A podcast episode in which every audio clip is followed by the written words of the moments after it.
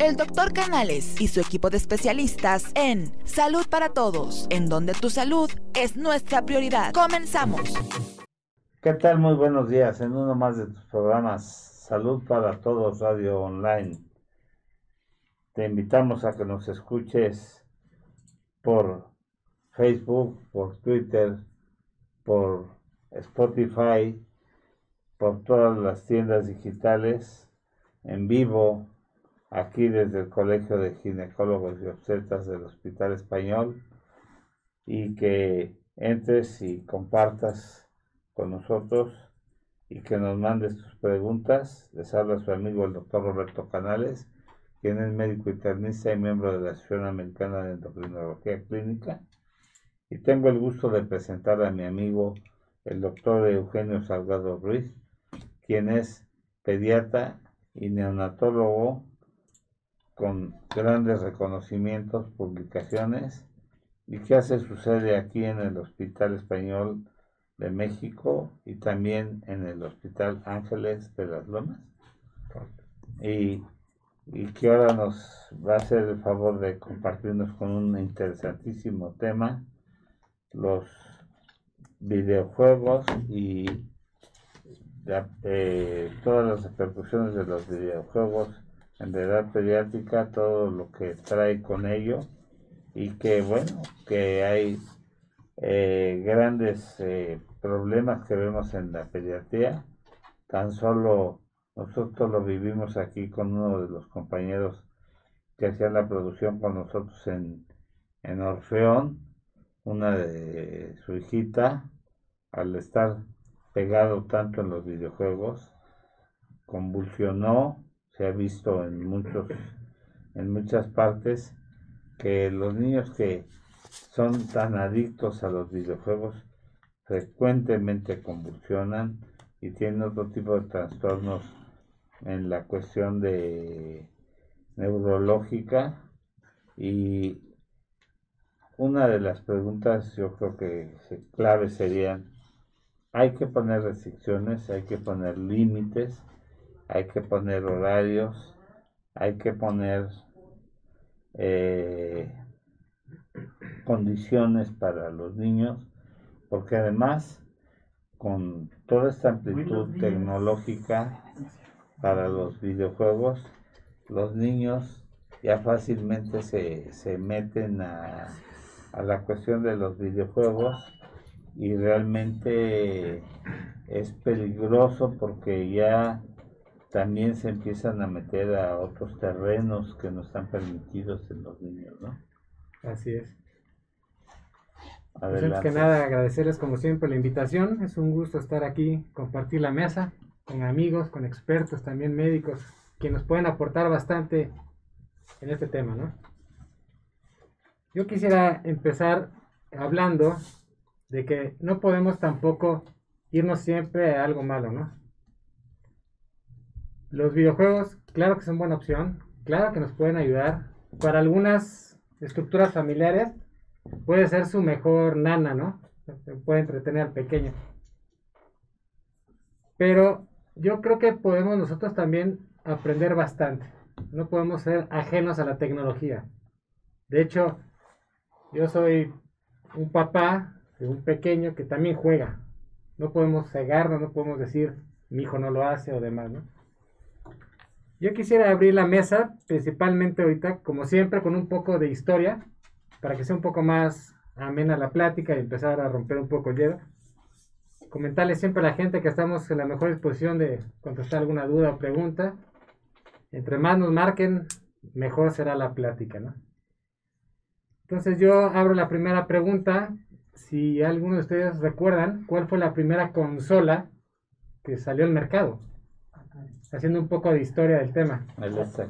El Atari, El Atari. El Atari. Sí, el Atari. Yo también pensé que era el Atari. De verdad, yo también pensé que era el Atari. Y te lo dice alguien que no es gamer. Cero. Y buscando un poco la historia me encontré que, que la primera consola como tal era de marca Magnavox. Magnavox Odyssey nace el 27 de enero de 1972. Se venden 350 mil consolas en Estados Unidos. Y era un boom, porque entonces podías jugar con tu televisión. Magnavox tenía también una portafolio donde te incluía dados, fichas, dinero, cartitas, porque ellos sabían que no era totalmente un entretenimiento lo que ellos hacían la interacción con la tele. Entonces trataban de agregar más conceptos para que se entretuviera más la gente. Sí, cierto. Pero Se después jugaba- Magnavox. Se jugaba este, una especie de tenis. Ese no es Magnavox, ese era Atari 2600 y ahorita te cuento. El Magnavox eran las líneas blancas con unas... Exacto. una- Ajá, exactamente. Entonces, el error de Magnavox, hablando del comercio, es que la gente pensaba que Magnavox solo se podía utilizar en las televisiones de aquel entonces de marca Magnavox. Y eso hizo que se parara esa venta y meses después, en el mismo año, nace Atari 2600. Y Atari 2600 tiene exactamente lo que tú comentaste, ping pong. El juego de ping pong, que fue muy famoso, pero Atari en el comercio fue tan vendido porque fue la primera consola que tenía cartuchos intercambiables. Y eso fue lo que marcó la venta de las consolas en Atari. La tercera fue en 1985, cuando se lanza una consola de nombre NES, y mejor conocida como Nintendo Entertainment System. Nadie se acuerda de NES, se acuerdan de Nintendo. Después sigue PlayStation, que se conoce como PlayStation 1, 3 de diciembre de 1994. Ya para las nuevas generaciones, Xbox, que es lo que yo creo que mucha gente utiliza, que fue lanzada en 2001 en un show entre Bill Gates y este artista de películas que le llaman La Roca, así lo ubican. Sí. hicieron todo un showzazo y esa gente recuerda mucho, esa generación recuerda mucho ese lanzamiento de las consolas. Entonces, haciendo un poco de historia, podemos ver cuál fue la primera consola que, igual que ustedes, yo pensaba que era Atari, y no. Fue Magnavox. Pero bueno, tocando un tema más de videojuegos y con esto empezamos más la plática, pues no podemos siempre hablar mal de los videojuegos, ¿no?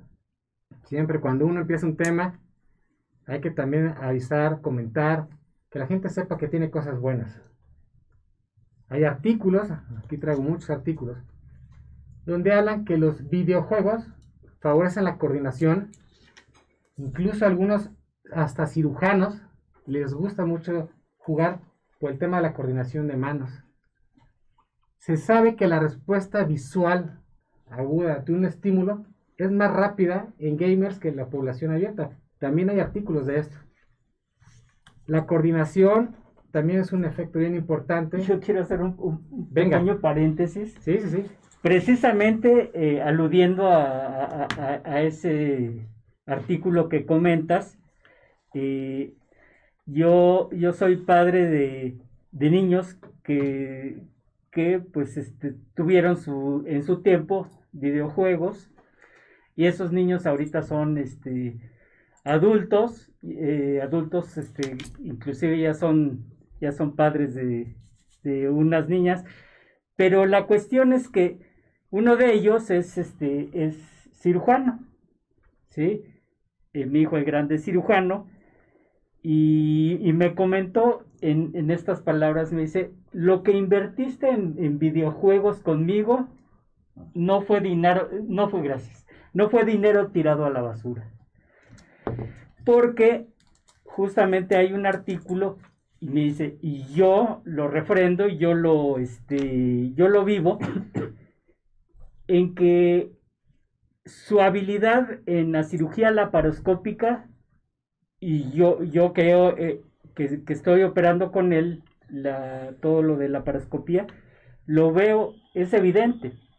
O sea, su habilidad en, en esta interacción eh, cerebro, eh, pantalla, pantalla, controles aquí abajo, es, pero muchísimo, muchísimo más alta de la que yo recuerdo, inclusive conmigo y con mis profesores, que apenas, o sea, como que no se les daba, y, y- y me acuerdo un maestro mío me- cuando empezaba, porque yo cuando era residente de ginecología empezaba la laparoscopía, entonces este mis maestros empezaron junto conmigo la laparoscopía.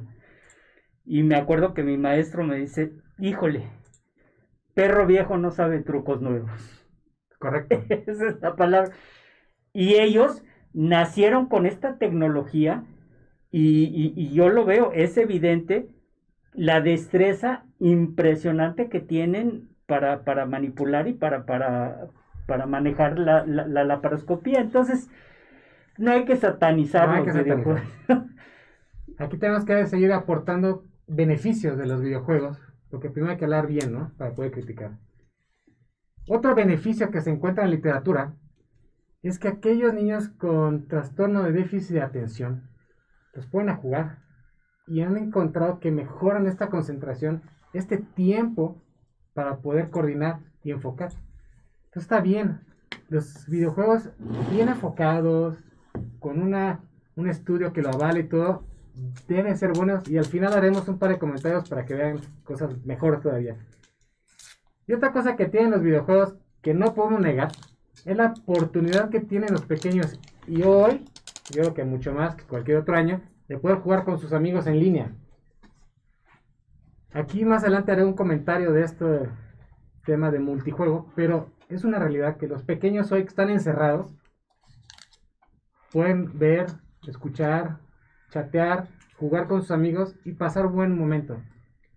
Entonces los videojuegos, repito, no hay que satanizar, son buenos, ayudan un poquito a alguna actividad, pero no podemos caer en el otro lado, que es a donde va con la plática del día de hoy, ¿no?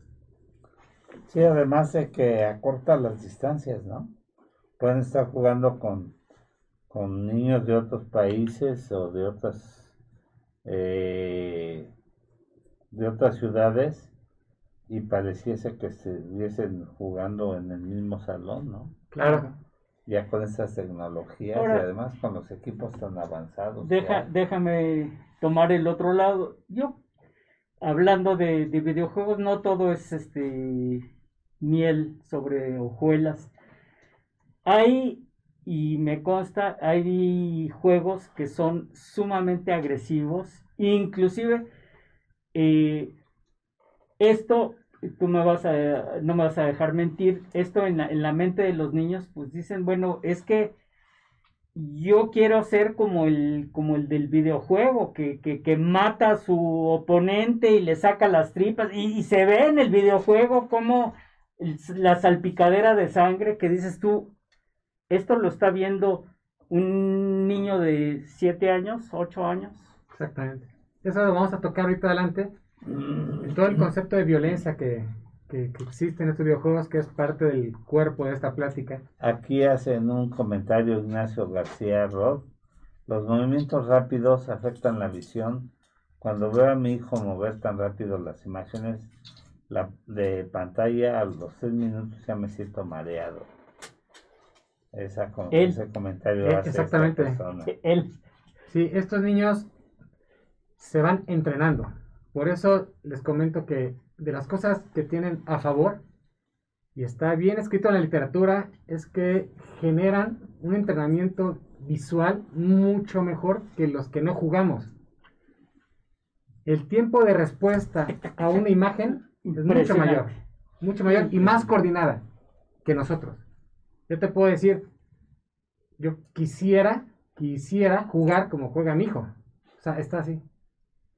Yo tengo que voltear a ver El botón, el botón, no rojo, sé. el X, sí, sí, sí. Y sí. no lo sé, porque no me gusta, pero lo que voy es que la coordinación sí es mucho mayor. Y ellos tienen la capacidad de seguir la imagen que va rápido, como dice esta persona, y juegan perfecto. Tú te sientas y te sientes mareado, la luz te acaba lastimando y demás, pero es porque es un tema de entrenamiento. Te hace ser mejor en lo que estás practicando, ¿no?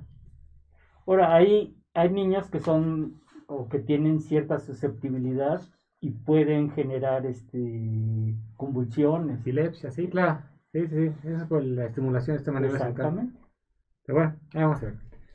Relacionando un poco más el tema y clavándonos un poco más con la información para generar más interés en la plática, yo quisiera preguntarles o abrir en la mesa si recuerdan algún antecedente asociado a videojuegos violentos, como dice el doctor Clema, y noticias en la televisión o algo. ¿Recuerdan algún incidente? De momento pues, no les viene a la cabeza. Bueno, eh, alguna guerra, eh, de, de hecho hay este, hay, había un videojuego en la que eh, un soldado, un- un soldado iba contra soldados este, alemanes, Nazis. nazis, este, era buenísimo.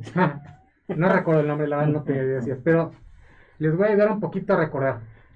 Esto obviamente lo tomamos de, de información y haré un comentario escaso. En Mortal 1999, la escuela secundaria Columbine, Colombia, Estados Unidos, recuerda una tragedia impresionante. Ah, claro.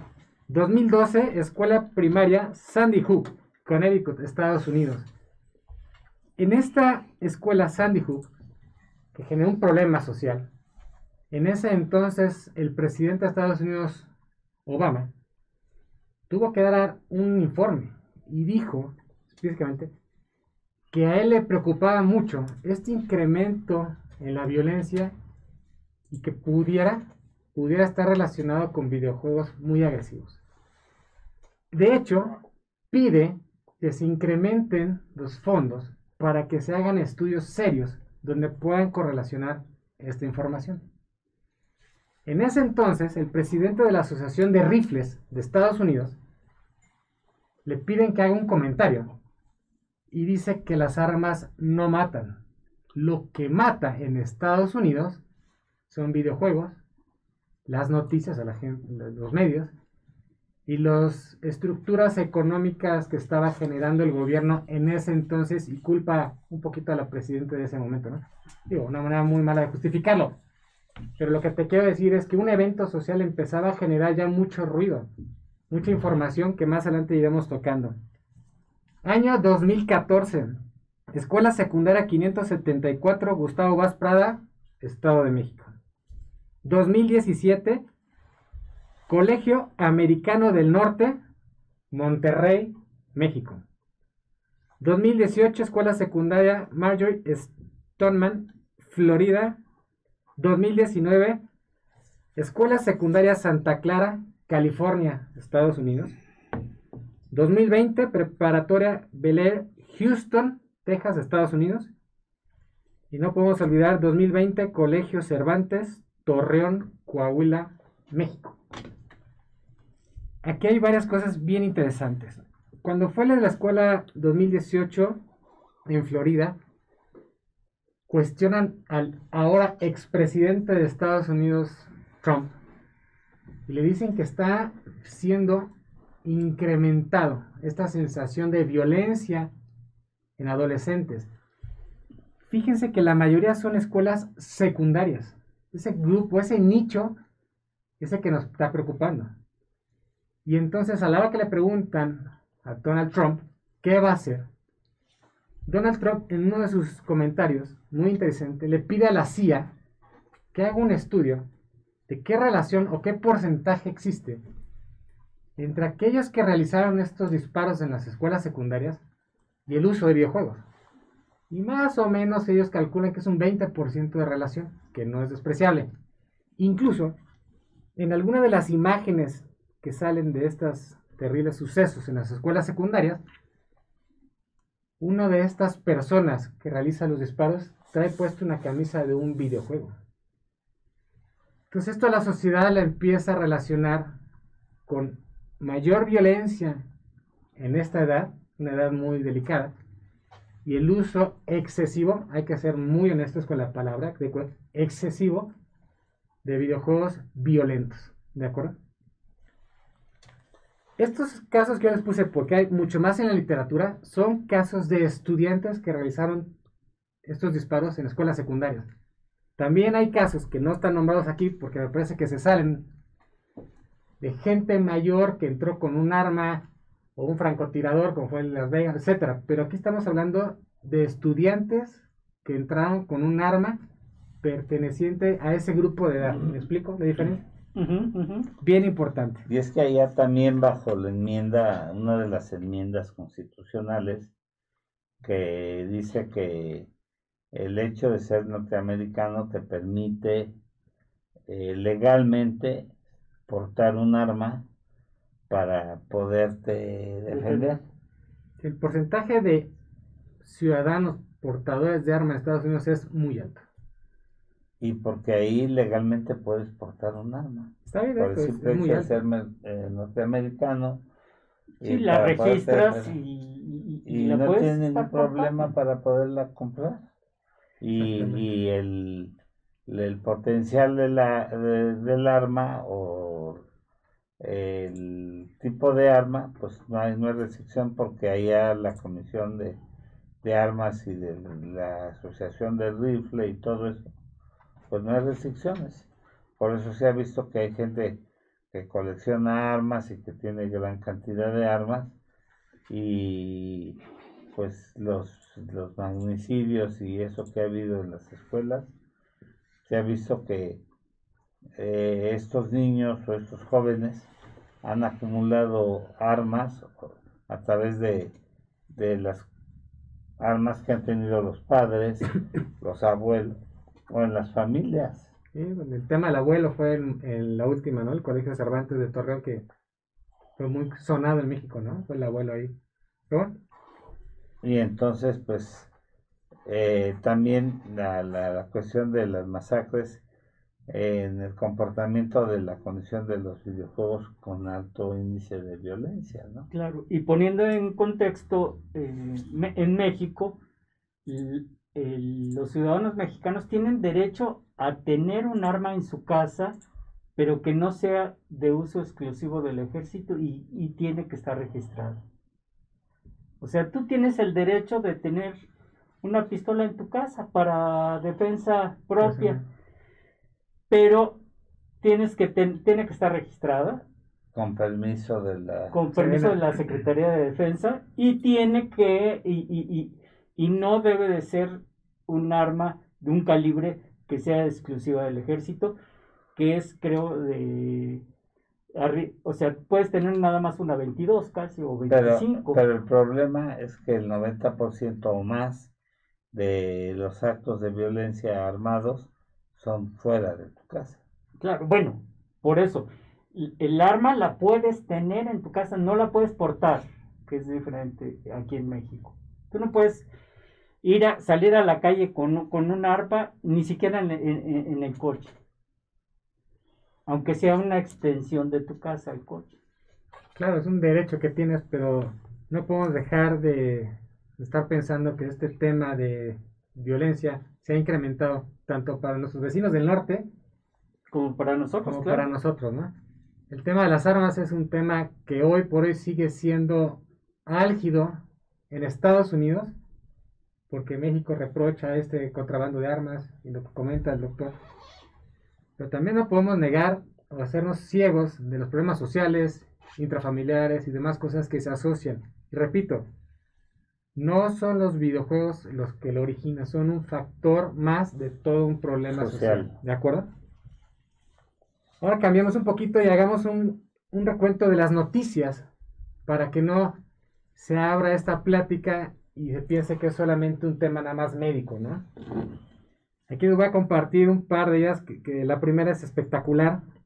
La Organización Mundial de la Salud reconoce el trastorno de los videojuegos y lanza un boletín a la población para que se entere de, de- de lo que están pensando de este problema de salud. Y a mí de verdad me encantó haberlo leído porque el boletín de la Organización Mundial de la Salud inicia de la siguiente manera.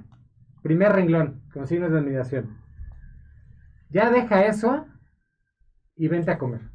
Segundo renglón de la- del, del boletín. Apaga ya esa compu, que es hora de ir a dormir. Tercer renglón del boletín. Otra vez estás con eso. Y yo, yo me imaginaba cuando empezaba a leer, así la mamá gritando, ¿no? O sea, estaba buenísimo el boletín, me el excelente. Cuarto renglón. Y la respuesta es, y pone entre comillas, silencio. O sea, la mamá habla sola como perico y nadie lo está pelando. Punto número dos de opción de respuesta es, ya casi termino. Opción tercera, mamá, estoy en la última misión. Opción cuarta, me faltan cinco minutos. Y la última es, estoy en competencia, no puedo apagar. Esta frase yo creo que mucha la gente que nos está escuchando debe estarse riendo porque se están escuchando solitos de lo que repites y repites en casa. Entonces, estos cuatro renglones de un boletín oficial de la Organización Mundial de la Salud en el año 1990 se me hizo excelente compartírselos. Esta Organización Mundial de la Salud, donde ya se pone muy interesante esto, es que ya avala el diagnóstico de desorden por videojuegos y ya lo van a integrar a la ICD-11, que es la clasificación internacional de enfermedades. Y para poderlo justificar, utilizaron expertos de más de 20 países. Pues estamos hablando de un problema mundial, un problema muy grande. El jefe del Departamento de Salud Mental, el doctor Vladimir Potsniak, adelanta a una revista New Sciences que los profesionales de salud a partir de ese año deben de poner atención en los trastornos mentales de la población joven que pueden estar secundarios a un tema de videojuegos. Este problema va a crecer, exponen que el crecimiento ha sido mayor y no se le está dando importancia. La psicóloga Young, fundadora del Centro de Adicciones de Internet, sabe que este problema es recurrente, se está incrementando y urge a realizar este, programas internacionales. Las estadísticas de videojuegos en ese entonces menciona que obviamente la población de varones es la más afectada y el inicio está a los 10 años de edad. Ojo, recordemos que están a nada de entrada a la secundaria, que es donde previamente hicimos este comentario de problemas de seguridad en las escuelas. La doctora Sofía Ashar, que es la directora del programa sobre comportamientos adictivos del Hospital Universitario de Ginebra, año 2007, habla de este constante incremento en este tipo de adicción. En los pacientes que se internaron, estamos hablando del 2007, eran 110 pacientes. De este total, 43 eran pacientes adictos a videojuegos violentos. ¿Cómo puedes, perdón, eh, ahorita que dijiste adictos a juego, eh, ¿cómo podríamos definir a una Exactamente viene, en un minuto te voy a dar la adicción para que los papás puedan decir dónde estoy jugando bien y dónde estoy cayendo el problema. Exactamente, ¿dónde Esa es la piedra angular. eso viene en un segundito, ahorita cuento el chisme.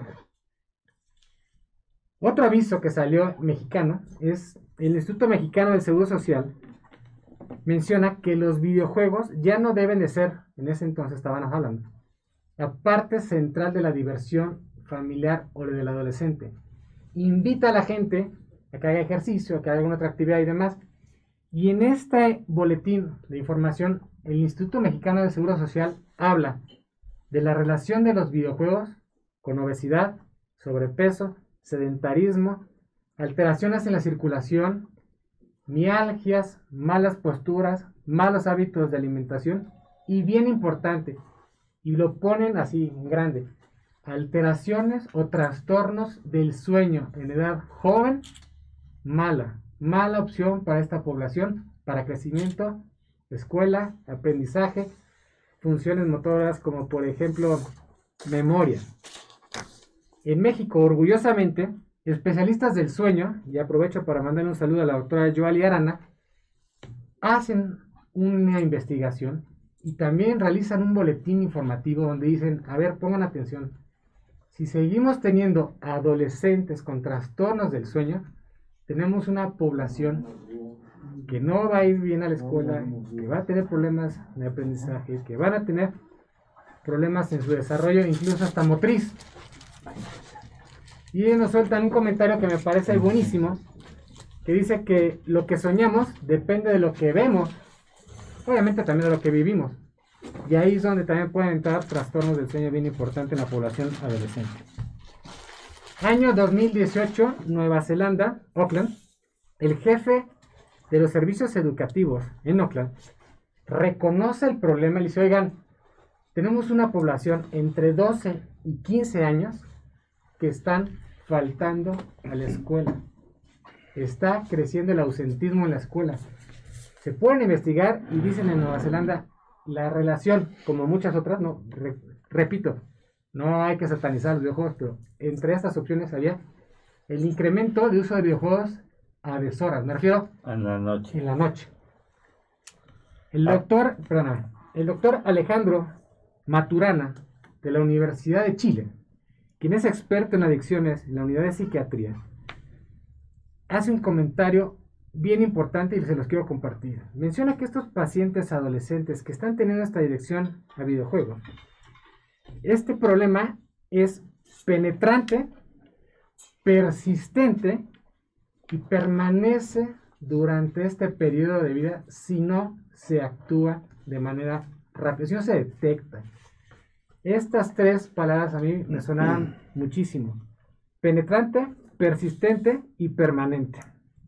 Japón, año 2011. Doctor Iguchi, director del Centro de Medicina y Tratamiento de Adicciones de la provincia de Kuyama. Es el primer médico que dice, oigan, a ver, estamos teniendo un problema de adicción, no existe un programa, vamos a inventarlo. Inventa un programa específico para adicciones en Internet. Año 2011. Actualmente, Japón es el único país que tiene hoy 84 programas para la recuperación de los adolescentes con adicciones. Su principal adicción, adicción a Internet, diagonal, videojuegos violentos. Pues sí fue el, el país que también tuvo más problemas con niños con convulsiones Sí. por videojuegos, por su avance tecnológico. De hecho, hay un artículo bien interesante que te está hablando de los países del primer mundo que tienen mayor auge en los videojuegos, más venta, Japón, Alemania y demás. Pero en cuanto a temas de violencia, tristemente en la región del norte tiene más cuestiones reportadas. No, no puedo decirles que en otros países no, porque no lo encontré en la literatura, pero más por el acceso que tenemos cercano a ellos, tenemos más información. Último comentario de noticias internacionales. Instituto Europeo del Sueño, octubre del 2019. Dice muy claramente, boletín informativo a la población en general. A ver, pongan atención. Trastornos del sueño asociados a jóvenes que utilizan tabletas, teléfonos. Ellos abren más el comentario, tabletas, teléfonos, videoconsolas y demás en la noche. Por favor, no los dejen y se les invita a que por lo menos le calculen que a la hora de que en teoría se tiene que dormir este adolescente, dos horas antes, paren el juego. Instituto Europeo del Sueño. Es cierto. Increíble, ¿no? Mi Fer, bienvenido. ¿Qué Gabriel? Hola, gusto, ¿qué tal? ¿Cómo Estamos están? platicando de noticias, abrimos un poco la mesa. Si ustedes recuerdan alguna noticia acerca de videojuegos, estamos en el mejor momento de Aquí hay un comentario de ahí Karin Aino, ¿Cómo? ahí Karin Aino Inverse. Es sentido común si los chicos pierden la realidad es porque no tienen padres que ejerzan su trabajo. Para mí es absurdo culpar los videojuegos. Es un comentario, ¿eh? Su comentario me parece muy válido. No podemos este, olvidar lo que comentamos al principio de que no vamos a satanizar el videojuego. Hicimos el comentario al inicio. Es un problema social, incluso intrafamiliar, ¿no? Entonces yo comparto con ella el comentario. Responsabilidad tiene los papás, claro. No, y, y hay que tomar en cuenta que eh, la educación, la educación que, que se lleva en la casa debe de tener cierta autoridad. Y desgraciadamente eh, estamos viendo que, que la autoridad se menoscaba eh, eh, por la acción de, de los videojuegos, ¿no? El, el hecho de que eh, el- la autoridad que es digo, permita, permítanme decir que la autoridad y debe, los niños deben de tener una autoridad, porque no, yo soy de la idea que no, un niño no debe de, o no puede desenvolverse solo sin una guía, ¿sí? Una autoridad no necesariamente debe ser a latigazos, No, no, no. una autoridad eh, debe de ser una guía y esa guía, si, si, si está faltando esa autoridad, entonces el niño va a hacer lo que se le pega la gana Claro. y, y finalmente no va a ser culpa del videojuego, va a ser culpa de esa autoridad. De hecho, al final de la plática haremos un breve comentario del rol de las familias que nos podrían ayudar mucho a que la persona que nos mandó este comentario, se lo volvemos a agradecer por internet, sepa Claro. que nosotros estamos en la absoluta idea de que no es el videojuego como tal. Hay muchos factores asociados. Pero bueno, Fer, ¿quieres ¿Qué comentar algo? cree? Hola, hola, otra vez nuevamente a todos. Eh, eh, hablando de noticias, Sí, claro. lo que me llama ma- ma- tu, tu historial, ¿cómo vas? Por ahí tú sabes, de- en la cuestión pe- pediátrica, en el 2017, la comunidad eh, pediátrica canadiense eh, dio un anuncio, un enunciado, eh, que la tecnología está totalmente prohibida a edades para ellos. No quiere decir que vaya en contra de la tecnología, quiero aclararlo por el comentario que hizo la persona hace un momento. No van en contra de la tecnología. Lo que pasa, está, está prohibitiva, ¿por qué? Porque el niño, a lo largo de esos primeros dos años, entre los dos años y los cinco años, no está capacitado, no está habilitado, no ha desarrollado sus capacidades de tenacidad, de actitud, de desarrollo intelectual, como para poder adoptar este tipo de disciplinas. Primero lo decían por, de- por hacia los dos años, lo elevaron hacia los cinco años posteriormente, pero según los estudios, los las personas expertas en el tema cada vez llegan a un acuerdo. Entre más temprana edad estén en presencia de videojuegos o de este tipo de tecnología, dicen que todavía en la, en la, en la población de tercer año de escolar, todavía están a tiempo y de, y de- de poder eliminar este tipo de juegos sin ninguna alteración. Pero a partir de los tres años hacia los siete años, se está, se está convirtiendo o se convierte en algo muy difícil, lo que tú comentabas hace un momento, se convierte en algo de tipo adictivo. No se diga por arriba de los siete años, hasta los, por ahí marcan 13 años y 16 años. Exactamente. Porque tiene que prepararse previamente. ¿Por qué? Porque de esa manera, todo el desarrollo de ese tipo de tecnología el- eh, va a favorecerle posteriormente a poderla utilizar de la manera conveniente. Porque si empiezan a utilizar la, la tecnología en etapas tempranas, se pierden Pero yo en creo que y vuelvo a retomar el tema de que, de que si un, un niño a la edad que sea tiene una buena guía, no tiene, no tiene, no tienes por qué limitarle hasta cierto tipo de edades. Y Yo, déjenme darles eh, un ejemplo vi- eh, que vivo yo. Yo tengo este, ni- unas nietas de dos años, precisamente de mi hijo, este, del que estaba platicando el cirujano.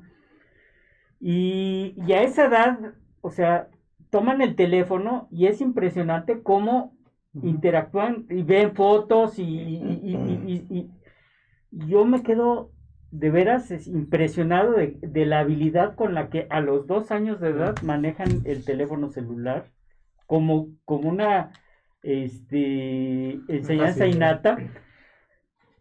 Pero a lo que voy es que llega el momento en el que se les dice, hasta aquí llegaste, ya deja el teléfono de tu abuelita o deja el teléfono de tu, de, de- de tu mamá y vamos a jugar o vamos a hacer otra cosa o vamos a cenar. Punto.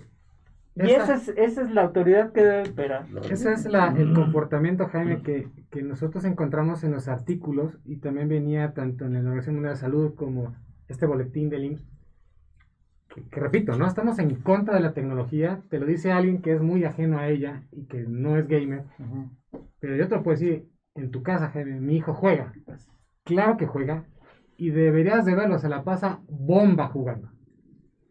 Pero hay reglas en la casa que se tiene que cumplir. Exactamente. Y nosotros los papás tenemos ciertos roles que, que lo comentaremos ah, al final, con eso terminamos la plática. Y lo decía Miguel Ángel Sí. de León, lo ha dicho en los programas que lo hemos tenido Miguel Ángel de León, que tiene las clínicas de, de psicoterapia, que había que poner límites, Sí, había claro. que poner horarios, Eso. había que establecer las reglas del Y los juego. horarios ya están escritos Sí. en el artículo que vienen dos artículos que tengo aquí presentes, son el artículo de la Academia Americana de Pediatría y de la Sociedad Pediatría de Canadá, hablando de esto. Pero el tema que tú tocaste, Fer, es excelente y con esto abrimos la siguiente parte de la plática. Quiero abrir la pregunta con ustedes, compañeros, porque me digan alguna razón por la cual ustedes crean que este tipo de videojuegos causan adicción, donde enganchan a este adolescente de entre 10, 15 años, que hoy por hoy es el centro de nuestra plática, ¿no? Yo te voy a decir lo que yo Te escucho, pienso. Jaime. Ok. Eh, el niño y no y, no y no nada más los niños, muchísimos adultos tenemos mucha muy poca tolerancia a la frustración. El juego eh, que, que- que- que está en videojuegos, o sea, pierdes y vas perdiendo vidas o vas perdiendo este, corazoncitos o lo que sea, vas perdiendo y llega el momento en que, en que se acaba el juego y dices, yo no puedo perder. Va de nuevo. Sí. Y Esa- otra vez, y otra vez, y Esa otra es una vez. muy buena razón de una buena adicción que justifique el juego. Fer, ¿alguna otra adicción que Ahora, la mente? mira, mira, prácticamente, así como los videojuegos ¿Sí? o las, las tablas o los celulares Ujú. o la televisión en su tiempo y todavía se expresa de manera siguiente, así como el tabaco, así como el alcohol, se ha encontrado Sí. que este, esta actuación a etapas tempranas, sobre todo etapas tempranas, claro, invade hasta las etapas más, más adolescentes y, y jóvenes ¿sí? y mayores.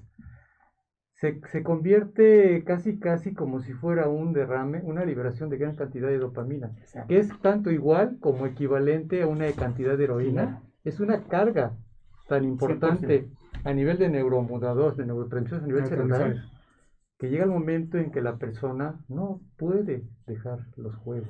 Tu comentario es, está basado en evidencia, tengo un artículo que lo hice y, a- y te agrego, le doy un plus más a tu comentario.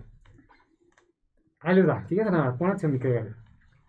Se comenta, hay un juego en internet, no vamos a decir nombres, pero ahorita me lo voy a echar ahí sin querer, se llama Fortnite.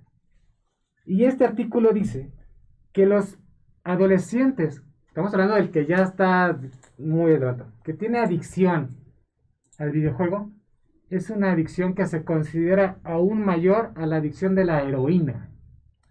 Ahora les voy a dar 5 o 6 seis No, no, no. artículos que hablan de por qué son adictivos y ahí van a empezar a llevar las llamadas, van a ver. Primera razón de por qué es adictivo. Porque es omnipresente el internet para esta población. Si tú estás con tu hijo y él está jugando y le apagas el juego y te vas a Liverpool, el chavito va con la señorita de la tienda y dice, ¿cuál es el wifi de aquí? Con permiso y sigue jugando.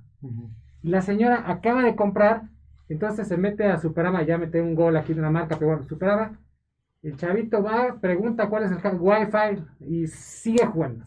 Por lo tanto, la primera razón de que sea adictivo es que es omnipresente y es la primera razón de por cual, según los doctores Yushi, Japón y los demás, comentan, es más difícil de tratar esto que el alcoholismo, que las drogas Sí. o que el tabaco, porque el otro Exacto. puedes tener un lugar donde de plano no tienes acceso. Aquí, 24 horas y para las estándares de las diferentes ciudades, tienes internet todo el tiempo. Segunda razón de por qué es adictivo a los juegos de mesa, de las consolas. Tienen dos sistemas de recompensa, lo habías comentado muy bien Jaime, recompensas reales y virtuales. Las recompensas virtuales es que el mismo juego, como decías tú, te da corazones, te dan moneditas, armaduras, un casco, y tú lo que quieres es comprar, llegar, que se te llenen más de cositas en tu, en tu baúl, por llamar de alguna manera. Te da un nivel. Te baja, eh, hace mejor, te hace más competitivo automáticamente. Pero también tenemos recompensas reales. Y ahí es un super gancho donde agarran a los chavos. Tú juegas y al llegar a cierto puntaje, o desconozco muy bien cómo sea, te dan la opción de tener entradas o suscripciones a algunos canales o algunos espacios de internet que son reales. Entonces, a la hora que tú juegas, sabes que de repente tienes esa opción que es tangible, que es real. La tercera que está súper, y la habíamos comentado hace un par de minutos, es que estas nuevas consolas y estos nuevos juegos tienen la capacidad de hacer multijugadores. Recordemos el comentario del inicio. Esto estaba padrísimo porque el chavo hoy en pandemia, que tienen razón, tienen razón, se conectan con seis amigos y entre que chatean y entre que lo ven, interactúan. Fíjense el juego de palabras que voy a utilizar. Interactúan con sus amigos. Pero En los artículos que encontré en psicología, aquí hay un fenómeno espectacular y se lo quiero compartir. Y aprovecho el comentario para decir a los papás de casa, pónganse abusados con lo que voy a decir. El tipo de juego, que es de multijuego, está muy asociado, o se piensa que está muy asociado, a aquellos adolescentes que no tienen capacidad de interacción social. Me explico mejor. Tú tienes un chaparrito en la escuela secundaria que lo bulean, que siempre está apartado, que no le pega al balón ni aunque el balón esté ponchado, o sea, no da, no tiene esta capacidad física. Y entonces este chaparrito, en sus mejores horas del día, pues le va muy mal. Entonces llega a su casa, se conecta y entonces él tiene 80 seguidores, entonces ya es súper sociable. Y entonces tiene, vente Marisol, pásale.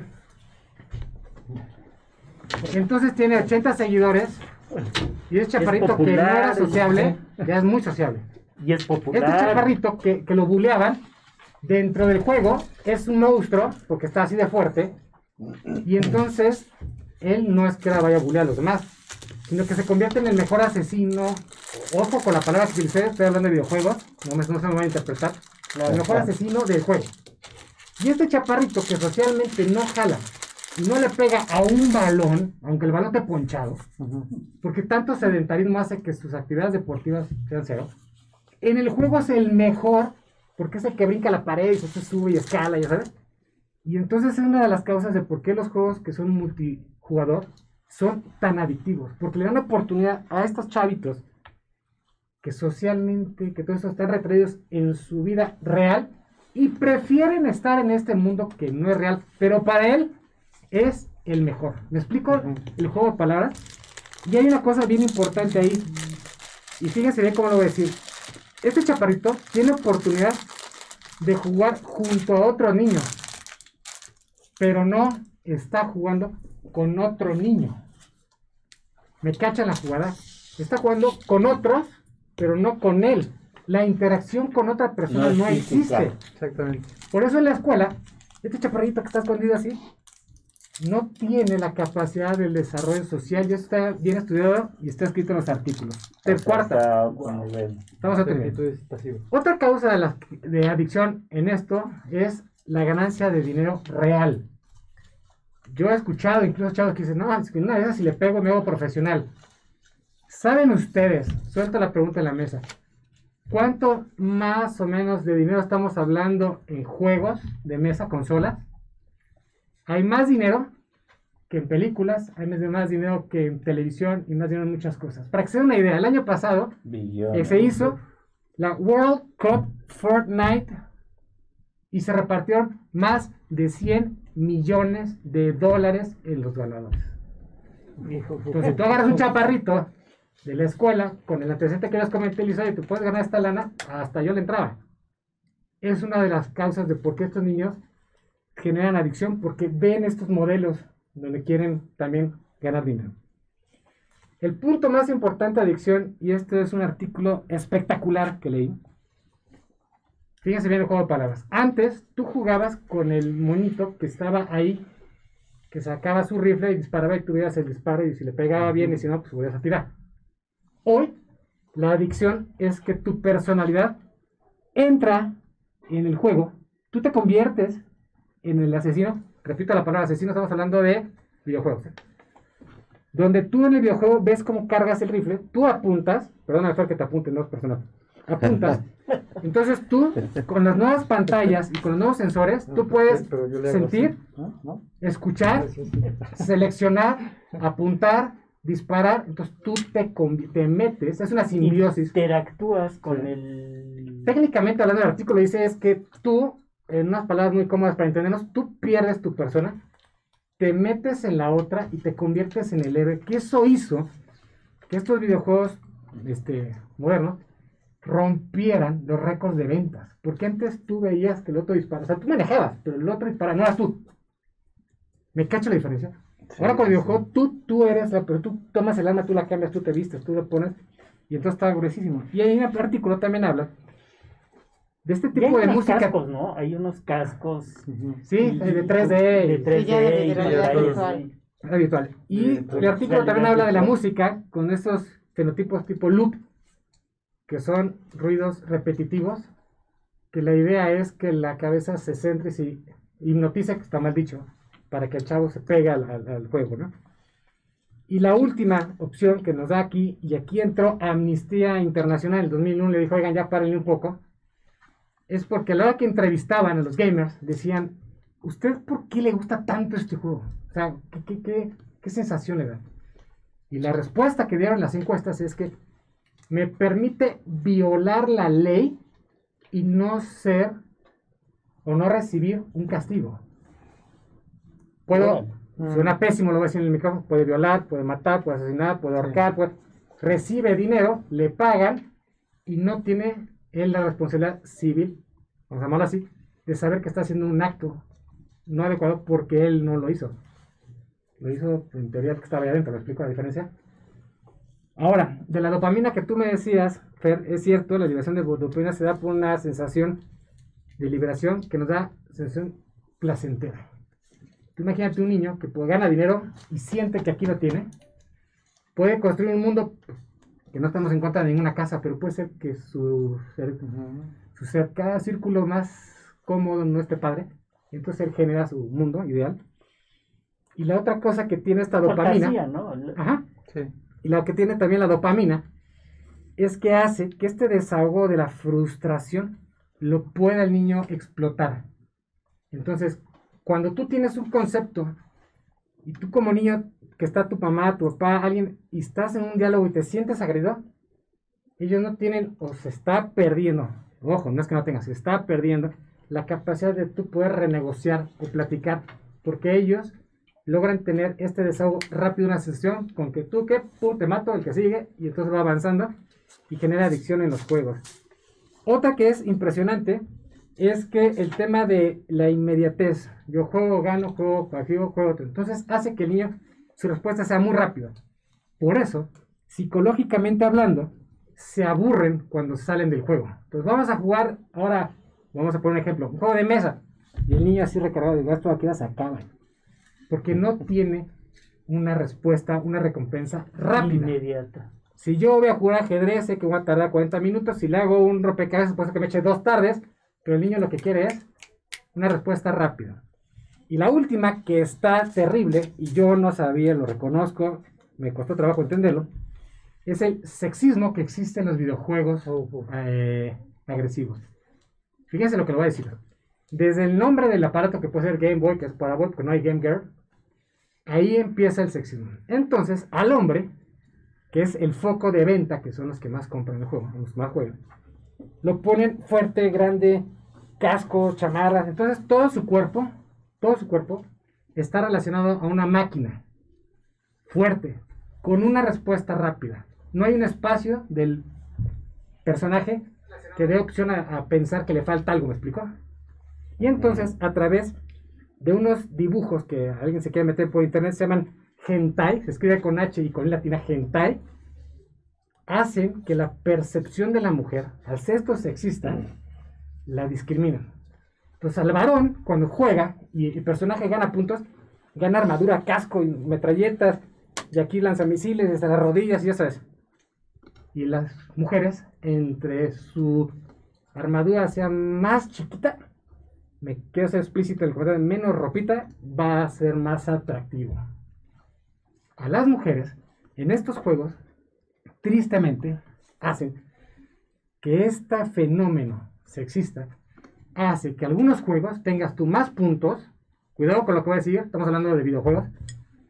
Más puntos si tú matas a una mujer embarazada, si tú mat o violas a una mujer, o así, porque ganas más puntos. Entonces esta violencia hacia este sexo es terrible. Terrible, está marginal. Violencia de género. Y la estructura física de las mujeres, y con el comentario me lo van a cachar muy bien, digamos que está un poquito más desarrolladito de lo normal por no que sea una palabra incómoda. Entonces, este sexismo en los juegos hace que los varones perfectamente caigan en esta adicción al juego. Hace unos años en Nueva York, unas, estos grupos de mujeres hicieron manifestaciones, todo porque quieren juegos donde las mujeres sean partícipes, así como el mono es el principal y es un varón, ¿por qué no hay una mujer? Y tienen razón, tienen razón, por supuesto que tienen razón, y hay que darle valor a la mujer. Aprovechamos la mesa para decir que las mujeres se tienen que cuidar, las mujeres hay que darles su lugar, las mujeres merecen mejores espacios y mucho mejor trato, sí, claro que sí, y no esta discusión, y hay que tratar de evitar esto, pero en los artículos que hablan de adicción es importantísimo ese comentario. Aquí hay dos comentarios buenos, dice SH Santana. Ahora la aspiración de los niños es hacerse gamer o youtuber, compensación rápida, modelos exitosos y felices en tu mundo. Y hay otro de la misma persona, creo, que es parte de lo más delicado, que es que se pierde la sensibilidad al sufrimiento ajeno y eso si lo llevan al mundo real, sobre todo a una edad temprana donde aún no tienes una madurez para discernir. De acuerdísimo, los dos comentarios son muy Sí. ciertos. Y este, y más adelante vamos a tocar más cosas, vamos a, a avanzarle para no robar más tiempo. Este, vamos a saludar, ¿no? Porque hay mucha gente ver, que nos ha adelante. saludado y no, este, y dice que nunca los mandamos saludar. Mira, Ignacio García Roth, muchas gracias. Karen María Arroyo Cota, ahí Karin Aino Iberts, Charlie O, Elmi Camarena, nos están viendo, gracias por estarnos sintonizando. SH Santana, qué bueno que están aquí. Claudia R, saludos RH, saludos al doctor Canales. Lilian Lino, buenos días a todos, saludos Lilian. Nuevamente S. Santana con sus preguntas. Qué bueno que están aquí. Ya saben, síganos en todas las redes sociales, estamos analizando el tema, videojuegos, y en, en los niños, en los adolescentes, qué tanto influyen, qué tanto eh, es malo, es bueno, cómo atacar esta, pues este problema, esta situación. Ya saben, estamos en Instagram, YouTube, Facebook, todas las plataformas digitales y por supuesto Twitter. Gracias. Continuamos. eh, lo- perdón. Dime, Fer, por No, supuesto. no, lo que acabas de mencionar y la pregunta y lo que comentó también Roberto, entonces aquí podemos entender dos aspectos importantes. Posicionándolo de esta manera, hablemos de una actitud muy pasiva y hablemos de una actitud muy activa. ¿A qué me refiero con actitud muy pasiva? Generalmente es un mundo irreal, en donde el personaje que está ante estos juegos o ante estos videos, lo que acabas de comentar, vive un mundo embotado con tanto estímulo tan intermitente, tan frecuente, que llega un momento que se, que se pierde en su, en su mundo inhabilitado, totalmente cerrado, lleno de irrealidad. Ahora bien, si estamos hablando de una postura de, de tipo activa, actitud activa, estamos hablando de, de la expansión de la capacidad que tiene el hombre de la comunicación, de estar viviendo ese mundo real. ¿Y a qué me estoy refiriendo? Esa comunicación que tenemos nosotros en este momento, sin estar entrando a esto. Con los chicos, la comunicación directa con sus maestros, que estamos viviendo ahorita época de COVID. Comunicación directa con tu maestro. El emisor, el receptor, preguntas abiertas, no son preguntas cerradas. Yo me dirijo ante ti, maestro, o colega, o compañero, o auditorio. Lo estamos personalizando. Estamos viviendo ese mundo real. Entonces nos está alejando todo este sistema que se está comentando en este momento de esa realidad. Eso es totalmente falso. Desafortunadamente estamos desvi- desvirtuándonos. Sí, ¿no? O sea, no Había- estamos en contra de la tecnología, pero No, no, no, no estamos en contra. que quede claro qué está Este, sucediendo. yo creo que este es un tema social y recapitulamos lo primero de la familia, lo primero son las reglas en casa, esto. Los videojuegos no, no son un problema, nada más hay que saber leer la clasificación para el niño, los tiempos y demás. Vamos a, vamos a continuar, me faltan dos hojitas porque si no vamos a robar tiempo a la licenciada Marisol González en su tema. Sí. Comentaste, Jaime, ¿dónde yo puedo saber, como papá, en qué momento ya pasó mi hijo la raya? Ahí va.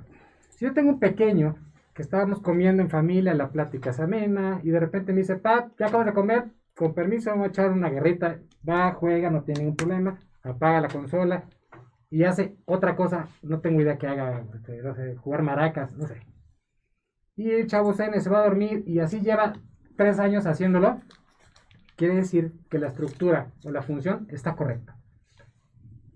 Aquí los artículos y la Organización Mundial de la Salud, la Academia Americana de Pediatría, la Organización Canadiense, todo marcan estas clasificaciones Y es ahí donde los papás tienen que escuchar muy bien en qué momento ya estoy viendo que mi hijo se está saliendo y puede entrar en un tema de adicción. Punto número uno, encontramos que los pequeños no son capaces de limitar el tiempo de juego, cada vez necesitan más. Aquel niño que ya no puede parar es el primer error. Segundo, cuando logra el pequeño priorizar el juego ante todo lo demás, ahí entramos en un problema. No actividades familiares, incluso poder perder la relación, incluso para comer, todo lo demás que el niño hacía y que actualmente te dice que ya no lo quiere hacer o que le aburre, quiere decir que está entrando en un tema de adicción. Tercera, que esa es la más fácil de encontrar, cuando tienes tu pequeño que tiene buenas calificaciones y de repente lleva seis meses jugando y ya bajan las calificaciones, pues está el foco rojo inmediato. Aquellos papás que refieren que cuando su hijo no está conectado, lo refiere ansioso. Papá, ya nos vamos a ir a casa de mi tío y me voy a llegar a la casa, es que necesito la casa. Lo que quiere es conectarse. Oye, mamá, ¿qué vas a sacar del súper? Porque ya vamos a regresarnos. Lo que quiere es conectarse. Cuando tú cuentas este patrón, el niño ya podemos entrar en un tema de adicción. Otro tema es pérdida de control en la euforia en la actividad durante el juego. Todos los juegos se divierten, los chavos gritan, se la pasan bomba. Pero cuando hay una pérdida en el control, existe una euf- euforia exagerada, puede ser que ya estemos perdiendo o que el este joven está perdiendo el control dentro de este juego. Ya, lo, ya lo metió, ya, lo enganchó. Muy interesante. Esta es una chulada de tema.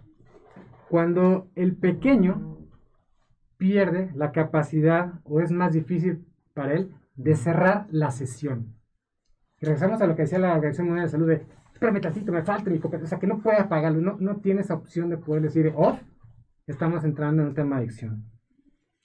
Y la última es el empobrecimiento de los vínculos fuera del juego. Cuando tienes un pequeño que solamente está de buena sí y solo sí jugando, y cuando no está jugando es agresivo, no te pela, el diálogo no es adecuado, quiere decir que ya, ya, ya lo perdimos. Estamos en un tema de adicción, ahí es donde dicen los artículos que ya requiere un acercamiento con su médico, ¿no? Dime, Fer. Po- Podríamos eh, extenderlo a que pueden, puede haber, em- em- se pueden iniciar a haber trastornos en etapa de, de- de concentración, en etapa de memoria, en el aprendizaje, Todo, todo está bajan las calificaciones y sobre todo, ¿sabe? Trastornos del sueño. Empiezan a ser bastante trastornos del sueño. Ah, y sobre todo conducción en la escritura, en la expresión, en el diálogo. El artículo del Instituto Europeo del Sueño es muy claro y lo que estás diciendo es cierto. El trastorno del sueño se da porque el pequeño, tanto estímulo visual, hace que se empiece a dormir más tarde y afecta la estructura del sueño, que tiene diferentes fases y una de sus fases es la estructura de concentración, aprendizaje, motriz, esto lo van a perder. Tienen más insomnio. Parece que están durmiendo, pero no están descansando. No sé si el juego de palabras me Sí, explico. sí, sí, Ujú. sí. Entonces, uno de los trastornos en el sistema de salud relacionado a los videojuegos principalmente es el sueño. De hecho, hay un artículo muy interesante donde dice que si tú tienes un pequeño que juega más de dos horas, tiene un 67% de probabilidad de tener menor capacidad de concentración. Que se van perdiendo. Y de ahí se refleja en la escuela. Y de ahí se hace la cascada que ya al final los papás pues, ya no quieren ninguna de estas cosas, ¿no? Sí, es una cadena. Es una cadena. Pues eh, vamos a, a tener que pasar a la otra sección del, del programa. Si nos quisieras una conclusión, doctor Salgado, para pasar con la Pasamos, ya le robamos a la Licenciada Marisol González unos minutos, ¿verdad? Sí, eh, vamos a hacer un corte, pero antes quisiera que hicieras una conclusión de Concluimos esto. rapidísimo. que, que yo creo que vamos a dejar tiempo para hacer una segunda parte de esto. Que, Y la verdad es que como quedó mucho en el tintero, Es que pues está abierto para, Sí, para es otros. Y la gente La que verdad es con todo gusto le contestamos las preguntas. amplio. Pero Claro. bueno, no vamos a robarle tiempo. no, a la está, conclusión está interesantísimo. es esto. un tema bien interesante. Vea todo lo que Y, le conté y mira que a mí me han llegado muchos pacientes, aunque yo no soy pediatra, pero me han llegado muchos pacientes. De hecho, nos llegó compañero de Orfeón, Sí, que su niña convulsionó Convulsionan por por la estar luz. jugando. sí. sí, sí, sí. Y, pero me han llegado ya varios este, eh, niños de que han convulsionado por estar en, en los videojuegos. Y es que parte también del el, el- el problema se convierte entre más, eh, o sea, entre más temprano inicien en estas actividades de desde los dos años que les, perdón, pero Sí. tiene que ver mucho desde los dos años, cinco años, etapa escolar, y se sigan de frente, el riesgo que se corre cuando genera este tipo de adicción, que tengan problemas de tipo a nivel neurológico, Exactamente. sí, psiquiátrico. Pero habría que puntualizar que sí hay que poner, como lo decía Miguel Ángel de León, que Límites. hay que poner reglas del Ujú. juego que en se casa, convierten en normas. Hay concluir. límites, hay que poner ciertos estándares, horarios, hay que poner eh, eh, ciertas reglas ahí en, en casa, Exacto. qué tipos de juegos también. Ahí te va. Lo que concluye el artículo de la Academia Americana de Pediatría, Canadá, organizaciones europeas, y lo digo claro, no lo dije yo, pero todo uno de los artículos es, se les pide que sea el juego en la mañana. Ahorita por el tema de escuela entiendo que puedo jugar en la tarde, pero se les pide que de preferencia en la mañana. Dos, que no rebase las dos horas. Tres, se recomienda que siempre un adulto esté cercano. Cuatro, la consola debe estar en lugar abierto de la casa para que todo el mundo sepa qué está viendo. Y cinco, que es muy difícil, es poder estabilizar y poder entender que el niño no pierda su realidad, su mundo, sus relaciones y que eso es un medio de entretenimiento. No es él, él no lo va a hacer millonario. Las reglas cívicas y sociales son la discusión, se tiene que cumplir sí o sí y que si ese juego, el que él está jugando, es violento o no, ok, se entiende, pero siempre la plática previa con la familia. Pero y pues, cuando nosotros notas que este pequeño está encontrando algunos de estos datos que yo mencioné del tema adicción, punto número uno, acérquense con su médico, platíquenlo, y yo creo que por ahí podemos concluir diciendo los videojuegos no son malos, o con eso aclarado, nada más hay que saberlos jugar, hay que darle su tiempo, y con eso terminamos Y- la y plática. sobre Eh, todo- Eugenio, este, tus datos, porque Vete. ahora sí ya se acabó el tiempo, tus datos. Dice, vete a la ¿Dónde cama te sin tecnología. localizar? ¿Cómo? Vete a la cama sin tecnología. Eh, hay que darles... Y una cosa, fíjate, nosotros, bueno, llegamos a ir a un restaurante, Los Panchos, y dice, aquí tenemos wifi, pero mejor platiquen. Claro. Y una, una, nosotros tenemos una regla en casa, que cuando vamos a comer, ponemos en una canasta los celulares. O sea, es una petición, mi esposa, que paz descanse, odiaba que, que cuando comiéramos, con, que estaban los hijos, ahora tenemos cinco nietos, este, ahora quieren ir los nietos con las tablets y todo eso. Yo tengo prohibido que se sienten a la mesa y que quieran llegar con sus tablets o con los teléfonos. Por favor, vamos a comer, vamos a comer juntos, vamos a olvidarnos todos, poniendo el ejemplo desde la cabeza, de usar los teléfonos. La regla de la casa, yo creo que es la respuesta final a- a- al fin de esta plática, ¿no?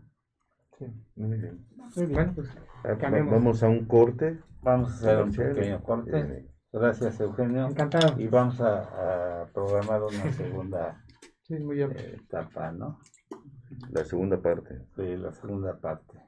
Me gustaría tomarme unos minutos para hacer énfasis en lo importante que es mantener un peso saludable, ya que, como nos lo ha confirmado la pandemia, aquellas personas con sobrepeso u obesidad siempre estarán más expuestas a cualquier tipo de enfermedad. Es por ello que es importante recordar que nunca es tarde para mejorar nuestros hábitos alimenticios y podemos empezar con pequeños cambios que traerán grandes diferencias en nuestro organismo y nuestra vida como los que ofrece Nútrete. Nútrete es un proyecto que dos maestras en nutrición han impulsado, facilitando sus diferentes productos para que cualquier persona que quiera cambiar su vida los pueda adquirir. Te invitamos a conocerlos. Visita sus diferentes redes sociales. Instagram, arroba Nutret-MX. Facebook, arroba Nutrete CDMX o al teléfono 55 62 16 65 20. Nútrete y cambiará tu vida.